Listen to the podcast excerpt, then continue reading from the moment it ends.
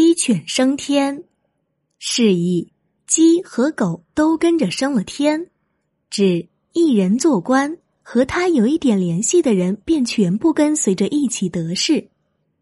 出处：汉王充《论衡·道虚篇》。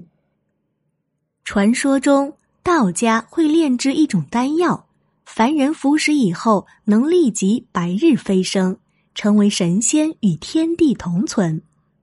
西汉有位著名的思想家、文学家，名叫刘安，继承了父亲的封位，成为淮南王。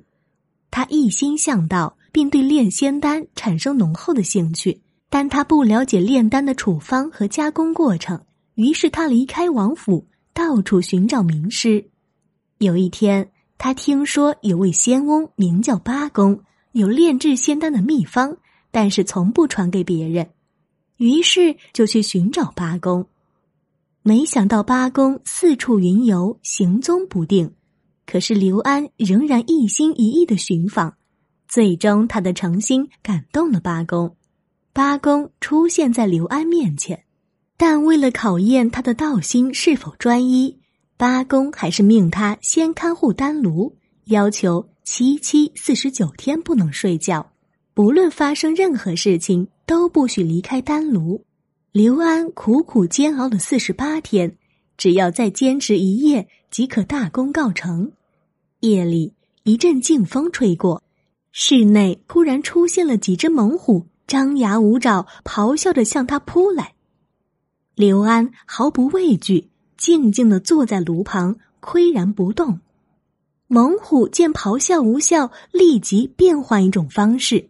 结队在刘安身旁逡巡游走，不时发出愤怒恫吓的低吼。刘安仍然不为所动。忽然门扉洞开，闯进一群美女，将猛虎驱尽。他们轻歌曼舞，做出种种媚态，蛊惑刘安。刘安只是冷冷的看着。这时窗外露出晨曦微现，美女顿然消失。八公看他通过了考验，于是就把炼制仙丹的方法传授给他，并告诉他仙丹炼成吃下后就可升天成仙了。后来刘安便如法炮制，炼出仙丹后，让全家沐浴更衣、焚香祷告，然后把仙丹吃了下去。吃下仙丹后，他觉得身体轻盈，飘飘欲仙。低头一看，原来自己早已站在云端了，一家人都成了神仙，飞到空中，而剩下的丹药洒落地面，被鸡犬吃掉，于是鸡犬也白日飞升，一时间空中鸡鸣犬吠，煞是热闹。